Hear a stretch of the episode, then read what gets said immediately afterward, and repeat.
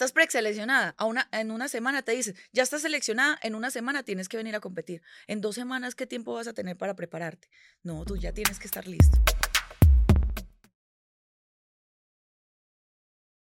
Hey, ¿cómo fue? ¿Cómo vamos? Por aquí estamos con Ana Parra, una mujer de hierro, una superdeportista, referente para muchas personas, no solamente en Colombia, sino en Latinoamérica. Y pues aquí hice la pregunta porque detrás de este podcast hay un, pues un grupo de gente y de profesionales súper tesos que todo el tiempo me están corrigiendo. Entonces les dije que si podía hacer una pregunta de un libro para empezar. Entonces Clara ya me dijo que sí. Estaba leyendo hace poco un libro eh, sobre la felicidad y la brevedad de la vida de Séneca. Y el resumen del libro, Ana, es que él dice que es muy diferente vivir a existir. Que son dos cosas muy diferentes. Sí. ¿Tú dirías que tú vives o tú existes? ¿Y por qué? Mira que justo esa pregunta yo me la hacía mucho cuando recién me fui a vivir a Estados Unidos, porque cuando llegas a Estados Unidos te, te envuelves en el trabajo y trabajas y trabajas y trabajas. Y hay gente que se la pasa años y años trabajando, mandando dinero para Colombia, para sus países, para sus familias, pero se les olvidan vivir. Y ahí es donde existen solamente la pasan existiendo, se les olvida que tienen que dedicarse tiempo, que tienen que pasar tiempo con sus familias, con sus amigos, salir, socializar. Entonces hay que encontrar un balance porque la vida es muy linda. Tú tienes que vivir y disfrutar lo que, lo que te entrega el universo, lo que te entrega Dios a diario. Entonces es ese balance. Y yo un tiempo lo encontré, o sea, estaba muy enfocada en existir, pero encontré de que no, yo tengo que vivir lo que Dios me está dando. Claro, total. Ana, es, digamos que en medio de todo lo que has hecho y deportivamente y en las en los, en, los realities que has participado, hoy estás en uno muy importante, muy relevante, como en Latinoamérica que llaman los 50, ¿cierto? En México, con una superproducción y demás. Contanos qué es eso y cómo llegaste allá, para que vayamos como empezando esta charla, esta conversación. Eh, Créeme que hasta a veces me pregunto como que, ¿qué, ¿qué, tanto hice pues para, para llegar al punto de estar en, de, de ser elegida como una celebridad entre, cinco, entre 49 más celebridades. Eh, bueno, mi primer reality fue uno deportivo, es lo que yo me he movido durante pues casi toda mi vida en el modelaje, en el deporte, pues en mi carrera. Eh, entré a, este, a estos primeros realities que es Hexatron, puro deportista, y me fue bien, llegué a las, a las finales y tal vez de ahí pues Telemundo como que vio esa imagen en mí y me, me llevó a este otro reality que es totalmente diferente, ya es un reality de competencia. Em, en el que, ve, de convivencia, perdón, un, reality de convivencia en el que me toca socializar, eh, personalidades, 49 personalidades. O sea, es al principio me dio demasiado duro. es un montón. Luisa, es cierto, ya Luisa Fernanda W, Luisa que ha estado en este podcast. Em, Juan Pablo Llano, Sebastián Caicedo, Beta Mejía, em, Isa. Em, ellos fueron los colombianos que estuvieron allá. Qué nota. Daniela Tapia. Seguimos contando un poco, entonces, ¿cómo llegas allá? Bueno, Telemundo me abrió la puerta. Telemundo fue el que, el que me llamó y me dijo, Ana, estamos escogiendo 50 celebridades y tú eres una de las elegidas. Eh, ¿Quieres estar acá con nosotros? Y al principio lo pensé mucho. Lo pensé mucho porque empecé a escuchar como el tipo de personal de, de celebridades que iban a ir, eh, mucha gente de Acapulco Short, mucha gente que ha estado en otros realities de competencia. Entonces yo dije, yo sí estaré preparada para para ir a convivir con esta gente, como que me voy a ir a tanto drama, tanta pelea, tanto pleito, tanta, yo sí estaré preparada, pero yo dije, estas oportunidades yo no las puedo cerrar y tengo que tomarla y tengo que ir y no me arrepiento en, realidad. Yo digo que estos realities, aparte de, de, sí, la vitrina tan grande que te dan televisión, eh, el, la oportunidad de llegar lejos, de ganar, también es de conocer y de llevarte a casa esas, esas amigos que se convierten en familia, porque tú hayas encerrado de que no tienes celulares, no tienes entretenimiento, no puedes hablar con absolutamente nadie, tienes eso, las personas que están ahí, en, que tú te, te, expresas con ellos, te, eh, y ahí es donde como que uno siente más, como que todo se vuelve más grande. Todo el mundo te ve en las redes y en, el programa está en Univisión, ¿cierto? Telemundo. En, en Telemundo. El programa está en Telemundo. Eh, y te ven Telemundo y el México ha sido tendencia, etcétera, etcétera. Pero ¿qué es lo que hay detrás un poco de Ana? ¿Qué estudiaste? ¿Qué, o sea, ¿cómo, ¿cómo arranca pues tu cuento en esto del hexatlón?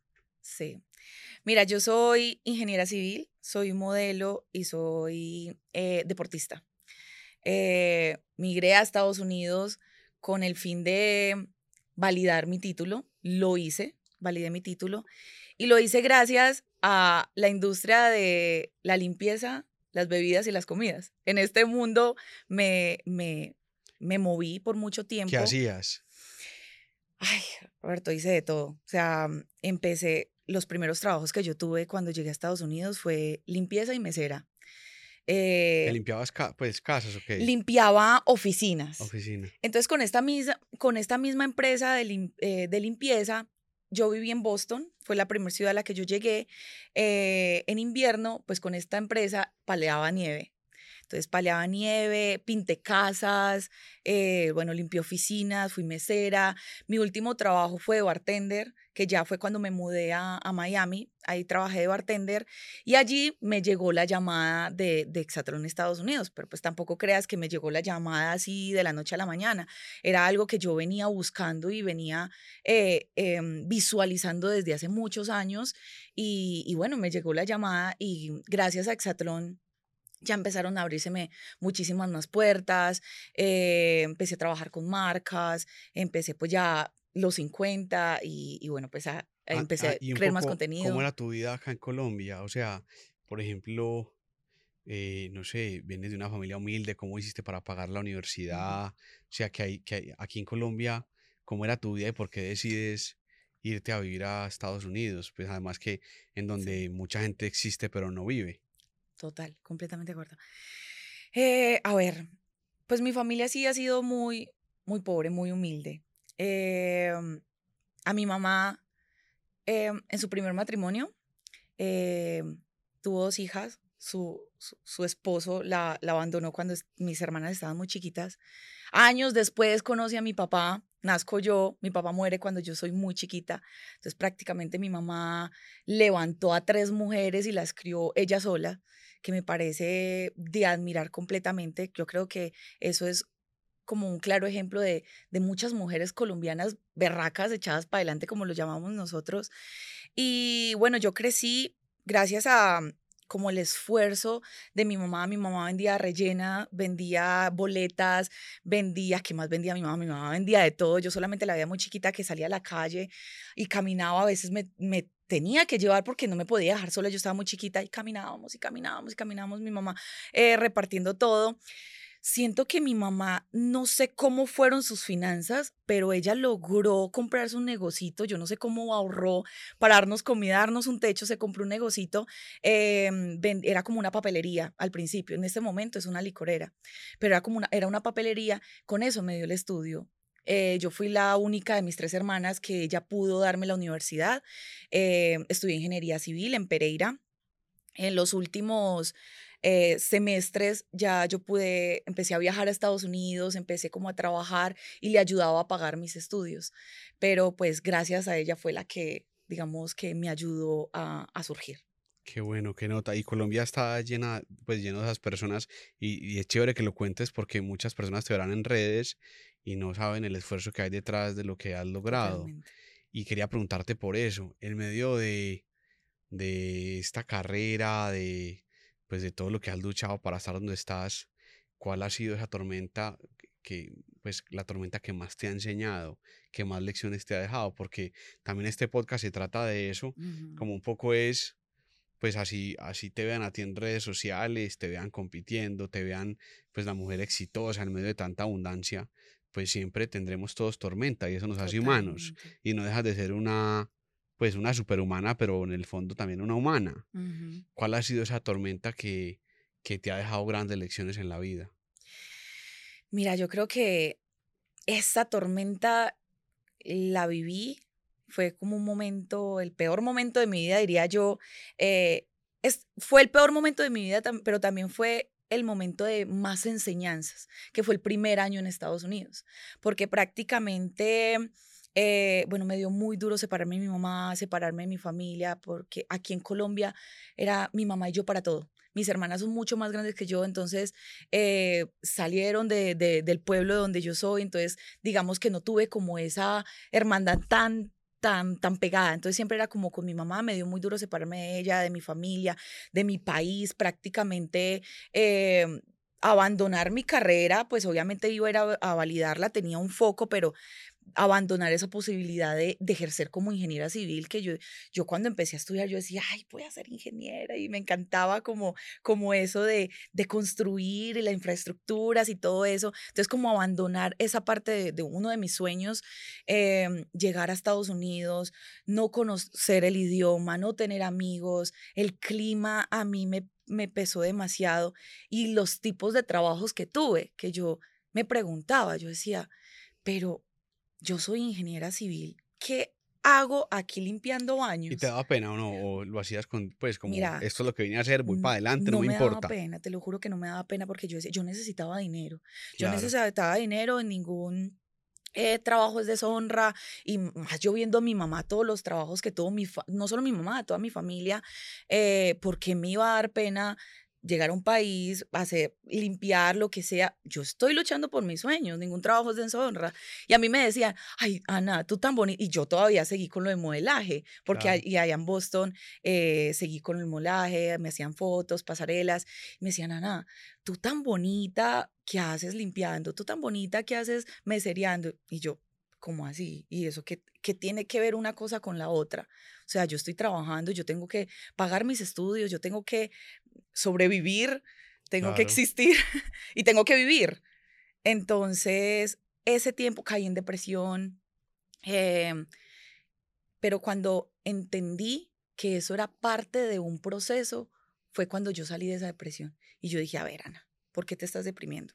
¿No eres feliz aquí? Ah, bueno, entonces busca la manera de, solucionar. Entonces ahí fue cuando yo también como que a un, a un, futuro decidí mudarme de ciudad porque el clima no me estaba favoreciendo, como donde me estaba moviendo, no. Y a veces uno tiene mucho miedo de salir de su zona de confort. Pero también he aprendido durante, digamos, durante toda mi vida que lo bueno está cuando cruzas esa barrera, cuando te enfrentas a tus miedos. Entonces yo dije, no me tengo que mover de aquí y entendí, esto hace parte de un proceso y me relajé.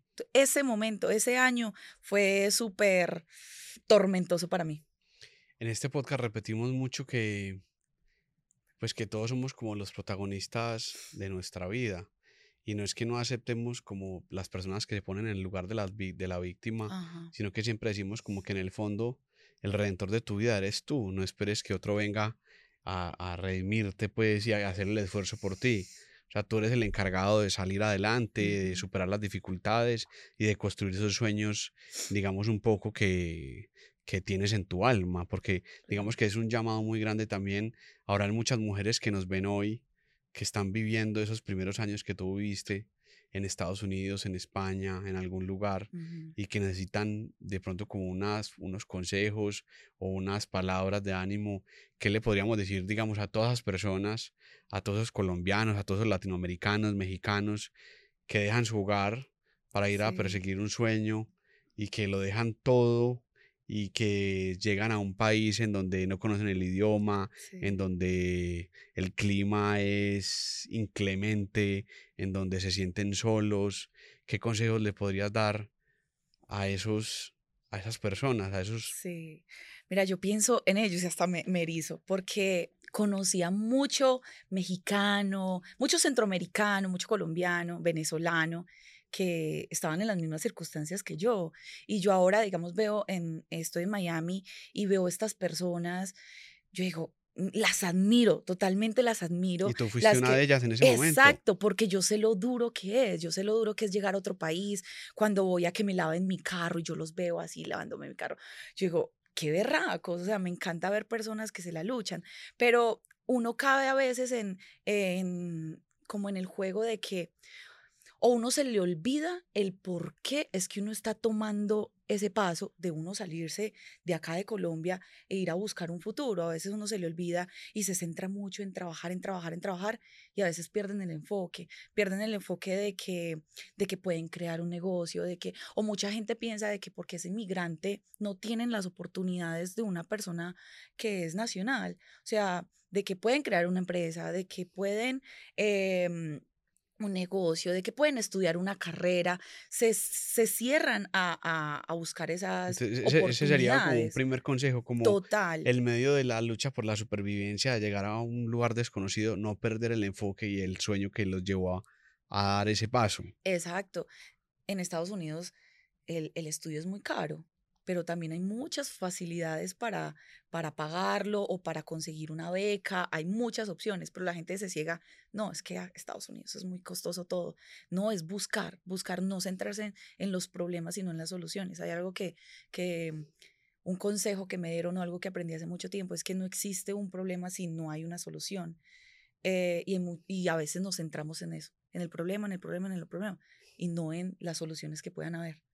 Entonces la Ana que llegó a Estados Unidos a, a paliar la nieve, de mesera, a limpiar casas, a limpiar baños, digamos que hoy es una representante de Colombia muy importante en, en, un, en un, programa que ven muchísimas personas y, y también una, una berraca para, para, ese tema del exatlón. Después de, eh, de haber estado, de haber luchado, de haber tenido, digamos que, es de haber tenido esa necesidad de, de trabajar en esos lugares. Hoy tienes muchos logros deportivos. Digamos que me gustaría que en este podcast nos contaras, digamos que vamos entrando también en eso que has logrado, esos logros deportivos que tienes, eh, esas victorias que has tenido en el deporte, un poco como contanos acerca de esos logros tuyos deportivamente, profesionalmente hablando. Pues bueno, el deporte ha hecho parte de mí toda la vida. Eh, yo empecé con el baloncesto. mis hermanas me, me, metieron a baloncesto cuando tenía como 6, 7 años. Ellas también lo hacían. Me enamoré, me enamoré del baloncesto. Eso era mi vida completa. Yo estudiaba, respiraba, comía por el baloncesto. Yo juré que yo, yo me veía en la WNBA. Eh, me empezó a ir muy bien, aparte de que ah, yo mido unos 75, yo tengo esta estatura desde que tenía 14 años. Todas las ligas me querían, aparte de mi estatura era muy buena.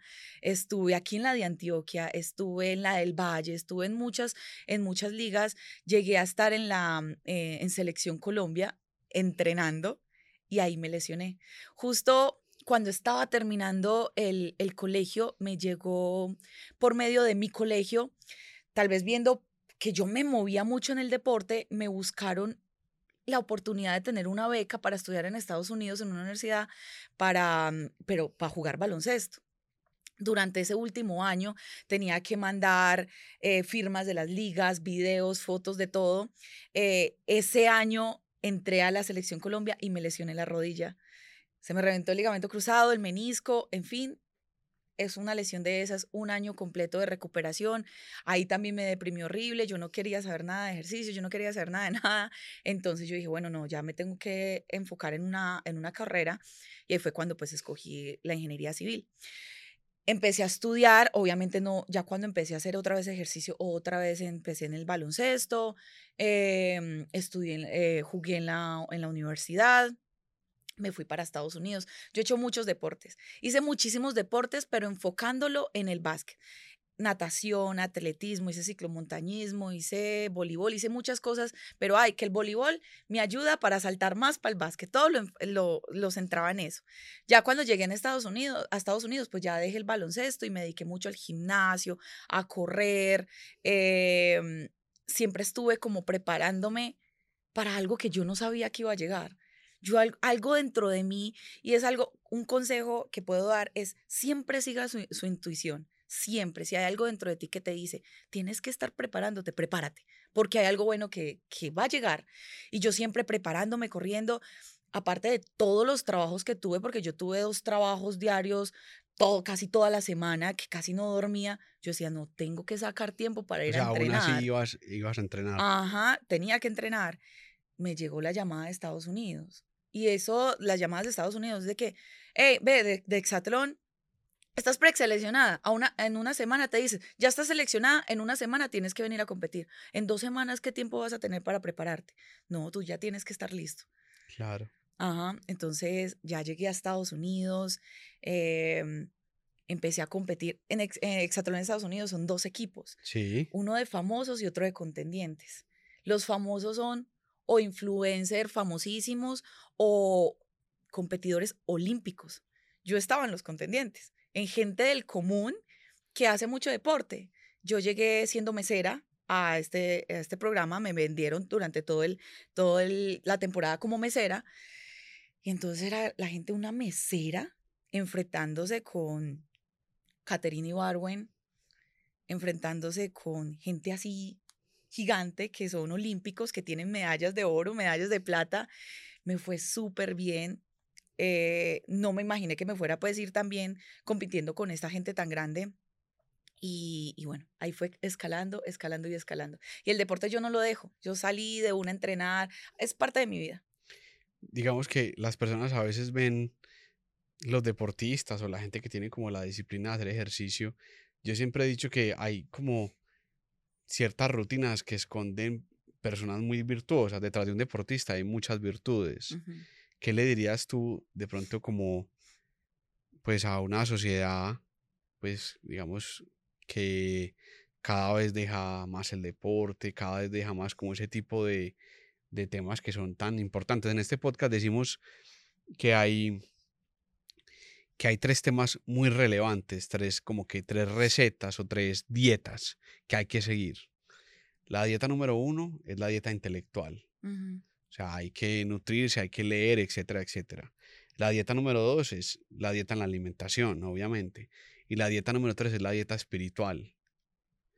En términos de esa tercera dieta, de la dieta espiritual, eh, que digamos que puedes decir tú, que sigues, que te mueve como el alma, que te mueve el sí. espíritu.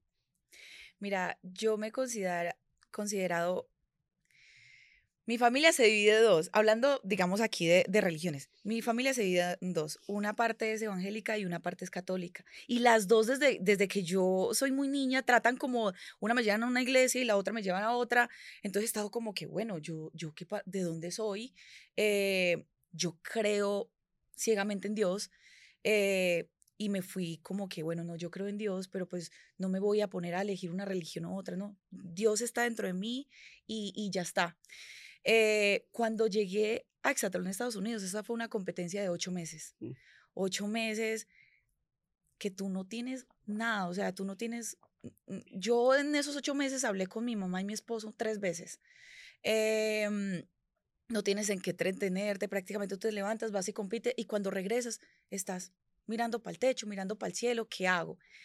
Esto me ayudó a volverme más espiritual. Créeme que este tiempo que yo tuve conmigo misma, que no tuve ese ruido externo de las deudas, de que pagar la renta, de pagar tantas cosas o, o la familia, los problemas, me hizo interiorizarme y me hizo tener una conexión muy bonita con Dios.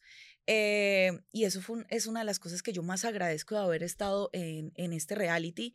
Y yo salí y quise como compartir con eso. Empecé a decirles como que a, a la gente, a, a, mis allegados, mis amigos, lo, lo bonito que es de tomarte un tiempo para meditar y tener esa conexión contigo mismo, interiorizarte. Y créeme que cuando encuentras ese yo interior o cuando encuentras ese clic con, con, con Dios o con como lo quiera llamar la gente, empieza todo a fluir tan bonito, empiezan a llegar las cosas tan bonitas. Esto yo también lo relaciono con el agradecimiento.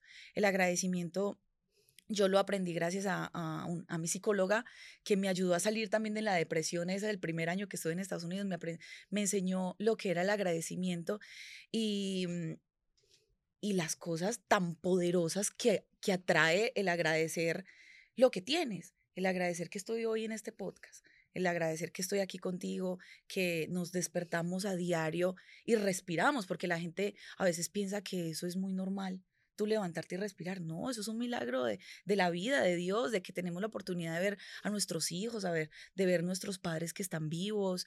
Eh, y la espiritualidad creo que es algo que se tiene que alimentar a diario. Y los libros ayudan mucho en eso. Yo libro leo muchos de esos libros de, de espiritualidad y como que te ayudan a conectarte. Porque a veces te, como que te desencajas por muchas, por problemas, por muchas cosas te desencajas, pero hay que estarlo alimentando. En medio de esa gratitud, te quería preguntar, ¿qué agradeces tú de haber estado pues en todos esos realities, en el hexatlón? ¿Cierto? La- de, de todas maneras, la gente a veces ve de manera superficial pues una competencia, un reality. Estos manes pues los llevan allá a filmarlos pues a hacer bobadas. Sí. ¿Qué agradeces tú detrás de, pues, de, de, digamos que con la llegada de esos realities del hexatlón y realmente qué hay detrás de un reality? Que la gente, pues sí, allá, Sí. pues allá unos manes a competir y nosotros aquí los vemos en el televisor y a hacer bobadas y a llorar y con su drama, lo que tú decías, Sí. que la visión de la gente, pues eso lo ve muchísima gente, pero, pero ¿qué agradeces tú de haber participado en el hexatlón y qué hay detrás de un reality que la gente no conoce? Pues mira, yo desde muy niña, tal vez porque estuve en el tema del modelaje, fui reina también de belleza, participé en el reinado de, de Miss Valle, entonces tenía visualizado estar en televisión desde muy pequeña y, y siempre lo tuve, lo tuve, pero obviamente me, me, me desvío un poco porque estudié otra carrera, pero siempre ha estado dentro de mí. Y haber estado en, este, en estos realities, es que estar en un reality es una pantalla, una vitrina gigante. O sea, que Telemundo te, te muestre a muchísimas, a toda la comunidad hispana de Estados Unidos. Eh, y estoy muy agradecida porque gracias a, a esto, digamos, me he podido forjar profesionalmente lo que estoy haciendo en este momento, de, mm, de que me conozca más gente, de oportunidades otra vez en la televisión, de poder tener comunidad siguiéndome en mis redes para, para yo incentivarlos, motivarlos, inspirarlos. Y lo que tú me estabas hablando al principio de lo que es tu podcast me parece muy bonito porque es algo que yo eh, trato de demostrar en mis redes sociales, que no todo es perfecto, de que, porque a veces me, me, me escriben gente o me conoce gente y, me, y se quedan mirándome, me decía, Ana, yo te veo en tus redes sociales y me parece increíble que tú estés acá sentado conmigo eh, porque te ves inalcanzable. Y yo digo, no, y uno en redes sociales no puede mostrar perfección porque hay personas que quieren ser como tú y piensan que porque son meseras o porque son, trabajan en construcción, en lo que sea, no pueden llegar a alcanzar lo que tú eres. Y, y eso es lo que yo trato de demostrar, de que, de que yo vine de muy abajo y les quiero como inspirar de que uno desde abajo puede surgir y alcanzar todas sus metas. Eso te quería preguntar, porque tal vez la obsesión de muchos jóvenes y de muchas personas hoy es tener una vitrina. ¿cierto? Eh, que la gente lo conozca, pues digamos que es increíble que la gente simplemente nazca y usted qué quiere ser, yo quiero ser famoso, pero vitrina para qué? ¿Cuál es el propósito de tu vitrina, cierto? Como de esa, pues, como de esa, como de esa, tener esa capacidad de llegarle a tanta gente. Hace poco estaba, alguien nos visitaba, Juan David, Juan David Aristizábal, que es un empresario, pues, digamos, una persona también muy reconocida en las redes sociales, y nos decía que él no sabía si él se había tomado una idea o la idea se lo había tomado a él, y la importancia también en la vida como esos propósitos que, lo, que le llenan a uno el alma y que uno persigue. Entonces, ¿una vitrina para qué? O sea, ¿cuál es el, como en el Ujú. fondo ese propósito tuyo de vida? Como, bueno, sí, tenés una vitrina, tenés un montón de seguidores, Claro. tenés una comunidad, y en el fondo eso, ¿para qué? ¿Cierto? Creo que cuando uno está en el lecho de su muerte, como dicen por ahí los libros, cuando uno está, a uno no, uno no, decía alguien por ahí, uno no se va a preguntar cuántos seguidores tuve, No. eh, cuántas, sino que uno se pregunta, ve, de pronto no fui mejor hermano, no fui mejor hijo y este amigo necesitaba mi ayuda y no se la di. Alguien que, que contaba cuando estaba muriendo, que logró pues, digamos que salir adelante, pero contaba cuando estaba muriendo, me acordaba era de eso. Entonces en el fondo también la pregunta es, tienes una super vitrina, te sigue mucha gente, eres tendencia en este momento en México, en Centroamérica, y eso, ¿para qué? Sí. Mira, yo a veces no me enfoco mucho en cuántas personas me siguen, sino a cuántas personas yo les puedo ayudar, aportar, porque cada persona que me da un follow, yo digo, le tengo que aportar algo. Por, e- ella está aquí porque quiere algo de mí. Y yo lo enfoco mucho en el deporte obvio, yo estoy creando rutinas para, para compartirlo con mi comunidad, para que puedan alcanzar ese, ese cuerpo deseado. También estoy creando rutinas específicas, planes específicos que mucha gente como que, que le llena, digamos, eh, para llegar a, digamos, a un desafío, a un hexatlón. Entonces creo planes de los que yo hago para yo prepararme para estos realities. Y, y también ando creando ando proyectando mi empresa de suplementos e implementos deportivos. Entonces, a eso, a, eso que yo voy, que me puede ayudar esta, esta gran vitrina. esta gran vitrina. ¿Qué, ¿Qué consejos le darías eso, a esas personas que están persiguiendo el sueño, ya sea llegar a un reality de, pues, que están persiguiendo esos sueños, a veces los ven por allá tan arriba, tan difíciles. Tú vuelvo y repito que, que eso me parece muy importante, que que tú lo cuentes como con el alma abierta, como ve, yo limpié baños, yo era bartender, yo paliaba nieve. ¿Qué consejo le das a esas personas que están persiguiendo un sueño, que están, pues, que se sienten muy abajo y que, bueno, pues, pues, vos le dirías, mira, les doy tres tips, uno, dos y tres, ¿qué les dirías? Mira, yo digo que insistir, persistir y siempre estar preparado. Siempre, siempre, siempre. Porque hay personas que dicen, ay, yo quiero hacer un reality, pero, pero lo ven de que es que yo no tengo los contactos, es que eso es solamente para persona que tiene rosca, es que eso es para otros y no para mí. Yo no tenía los contactos, yo no tenía rosca. Para entrar en Telemundo, ¿qué hice yo? Google, buscar, buscar, ¿qué puedo hacer? Bajé el formulario de inscripción a Exatlón, me inscribí, lo visualicé, lo agradecí y lo atraje me preparé todo el tiempo, estuve tocando muchas puertas y ahora, digamos, Telemundo me abrió las puertas, pero en este momento, digamos, hay un programa, hay algo que yo, yo llevo persiguiendo desde hace dos años y me siguen diciendo que no. Y yo digo, eh, hombre, yo estuve en Exatlón, no. estuve en Exatlón, estuve, estuve en los 50 y me siguen diciendo que no. Y yo sigo insistiendo. Y yo digo, no, yo voy a estar ahí. Espera, es que lo voy a hacer. Y, y, yo digo, y yo que ya tengo los contactos y que ya estoy, digamos, ahí incluida y me siguen diciendo que no, y yo sigo insistiendo. Entonces, ese es el, el, el, el consejo. Nunca desistan sigan tocando puertas, no importa cuántos no les digan, no se enfoquen en los no, sino que sigan visualizando ese sí, que ese sí es el que los va a subir. Eh, eh, en medio de eso, de los realities y todo, y todo ese cuento, ¿cuál ha sido la renuncia más grande que has tenido que hacer por estar en un reality? Esa renuncia que la gente no ve, pero que cuesta un montón y que duele y que, que no fue pucha, Mira, pues yo creo que la renuncia más grande que yo hice fue haberme ido de Estados Unidos, de haberme ido de Colombia.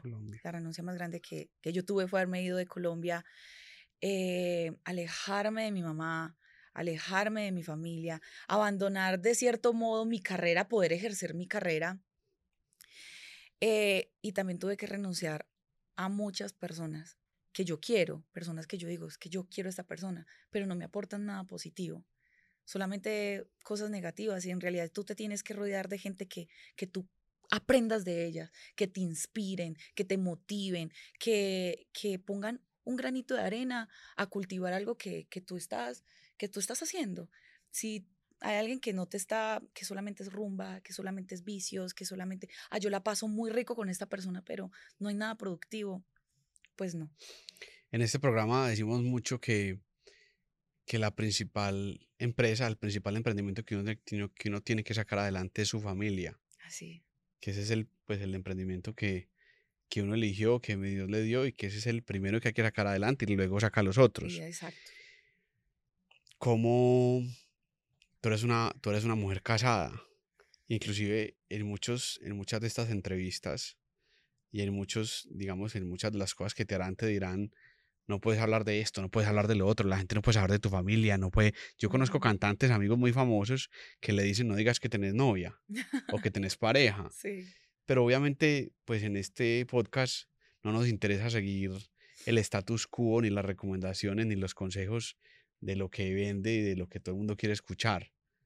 Porque pues para eso no hacemos nada. Completamente. Entonces, un poco ¿Cómo manejas ese emprendimiento familiar, el estar casada con toda esa vida de competencia, con toda esa vida de fama, pero que en el fondo también es tu polo a tierra de tu equilibrio. Yo también estoy casado y tengo una bebé y pues digamos que escribo en CNN, en La República, en muchos lugares y digamos que en el fondo lo que trato de hacer es en mis redes sociales o lo que la gente me cuenta es si yo soy una persona casada, o sea, y creo en la familia y creo en el matrimonio y creo con convicción profunda en estas cosas. ¿Cómo haces para llevar esa vida en donde todo el mundo se está diciendo o en el programa te dicen no puedes decir eso, no, no te ocurra? ¿Cómo haces, cómo haces para llevar esa vida y para mantener ese emprendimiento a flote? Pues a ver, a mí nunca, en los proyectos que yo he estado, nunca me han dicho no hables de tu esposo. Es más, cada que puedo le envío un mensaje porque yo sé que él me está viendo en televisión y que, y que pues no está conmigo. Y mm, ese hombre ha sido mi apoyo incondicional en, desde el día uno, desde que me conoció mesereando, desde que no sabía el idioma, que me empezó a, mover en Estados Unidos porque lo conocí en Estados Unidos, de que, ven, yo, esto se maneja así, esto se maneja así, eh, los proyectos que yo tenía, creo que él también veía en mí de que yo estaba soñando muy en grande, muy en grande, pero él sabía que yo lo iba a lograr. Y cuando empezó todo esto, el primer reality, él, él fue la persona que más feliz se puso, se puso más feliz que yo, con decirte eso. Y el apoyo e, en, redes sociales, él me ayuda a manejar mis redes sociales, eh, de, estar pendiente, ve, Ana, te, te, escribió tal persona o tal otra, eh, de mantener diciendo, escribe, eh, pregunta, haz, toca puertas, me ayuda a tocar puertas. y ha sido una persona que familiarmente también es muy familiar y él también se la ha luchado muchísimo en Estados Unidos para, para lograr sacar a su familia adelante. Su familia, sus papás viven acá en Medellín, entonces también eso me hizo conectar mucho con él. Eh, él tiene un hijo, es un excelente papá y esas cosas enamoran. Yo digo, ese es el padre que yo quiero para mis hijos, de que, de que la den todo por ellos, que la den todo por sus padres. Em, y hemos crecido en que tenemos que dar todo por nuestras familias, no solamente por nosotros. Digamos que eh, yo trato de tener, de hacer mi vida, él trata de hacer su vida, pero siempre como complementándonos y siempre pensando en nuestras familias. Y eso me parece algo de valorar muchísimo. Em, yo en mis redes sociales trato de tener mi vida un poco privada, porque creo mucho en las energías, creo mucho en, no sé, en esas exposiciones, digamos, no las comparto tanto. Yo no comparto no solamente mi esposo, sino a mi madre, mis sobrinos, mi familia, como que trato de tenerlo para mí, porque se, no sé, trato de, es algo como muy privado y yo creo que... Como tu intimidad. Exacto, muy intimidad, lo quiero como guardar para mí, pero en los realities y en, en lo que yo he estado en televisión, siempre es que son mi motor. O sea, es imposible no hablar de ellos porque es, es mi motor, es lo que yo busco día a día para, para continuar, para ganar. Yo me doy cuenta que tú has tenido como en tu vida deportiva, profesional, una lucha constante pues con las lesiones. Ay, Dios mío. y siempre les ganas. ¿Cómo haces para ganarle a esas lesiones que terminan siendo un obstáculo para tu profesión? O sea, ¿cómo vences eso? Porque pues yo también que he sido deportista, o sea, las lesiones, eso es una cosa que lo desanima y lo frustra a uno mucho y a veces, pues, como algo que uno no puede controlar a veces, que se le sale de las manos. ¿Cómo haces para ganarle siempre y vencer siempre las lesiones que te dan en tu vida deportiva, que, que es, pues, que es tu vida en el fondo profesional, que es todo para ti? Eh, sí, yo no sé qué tengo con las lesiones. Mira que cuando tuve esa oportunidad de estudiar en Estados Unidos, me lesioné la rodilla. Eh, este primer reality que duré ocho meses, me lesioné un día antes de la final, me partí la frente y me partí la nariz. No me dejaron competir, me sacaron un día antes. En el segundo reality que estuve, que fue un All Star, eh, un día antes de la semana final me lesioné la rodilla. Pero, y en este, que estoy en este momento, al aire, la primera semana volví, me jodí la rodilla, se me jodió un menisco, en este momento estoy operada, Pero en este último yo dije, esta vez no me voy a dejar sacar por nada en el mundo. O sea, ya en los dos anteriores me sacaron, yo dije, no, este lo voy a ocultar. Y yo cojeaba y corría y me quejaba, pero, y producción me decía, Ana, ¿estás bien? Busque mundo. Yo no, estoy bien y ahí empezaba a caminar bien. Pero en las competencias cojeaba, yo no, esta vez no me voy a dejar sacar de acá, yo necesito terminar, necesito terminarlo. Era algo como muy dentro de mí de que yo digo, si las, les, como que las lesiones me persiguen, pero ya, hasta aquí le voy a dar como un stop. Eh, para un deportista es muy duro porque son muchos meses de recuperación, porque ya no puedes hacer ejercicio, ya no puedes estar en el ambiente que siempre te mueves. Pero a lo, voy a lo que dije antes, en que uno no se puede enfocar en el problema, sino salir adelante. Es pasó, es algo que se te sale de las manos, se te sale de control, ya te lesionaste, ¿qué sigue ahora? Recuperarme y voy a volver más fuerte. Eso es lo que siempre digo. Cada que me lesiono, ah, bueno, es un, un tiempo de pausa, pero me voy a volver más fuerte. O sea, de esto tengo que aprender algo. De esto, esto me está pasando porque algo mejor viene. Siempre lo que digo. Y, y sí, a la final, algo mejor siempre viene. Y me preparo más y siempre llego más fuerte. Qué nota. Y para ir, para ir terminando un poco, hoy en el mundo la segunda causa de muerte entre los jóvenes es el suicidio como comentábamos antes de empezar este podcast, digamos que hay mucha desesperanza entre los jóvenes, y eh, hay mucha frustración, a veces, pues vuelvo y digo, o sea, no, digamos que nos hacemos nuestras propias víctimas y, digamos que tú eres un ejemplo de, de, nos, de no ser nosotros nuestras víctimas. En el podcast, recuerdo acá en el podcast vino Alejandro Mesa, que es un empresario súper importante acá en Colombia, en Latinoamérica, inclusive pues su empresa tiene planta en los Estados Unidos y decía que algún día, en medio de una frustración, un amigo del papá le preguntó como vení, ¿vos sentís pesar de vos mismo? Le preguntaba a él.